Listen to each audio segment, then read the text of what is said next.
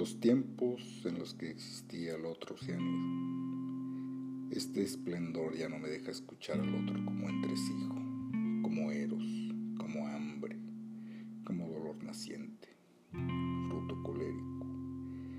Ese otro despliega su cielo avejentado. En sus labios se derrama una luz que no avanza, un bostezo que echa raíces en el instante sin un adentro ese otro se suaviza, contrahecho, impreciso, sordo.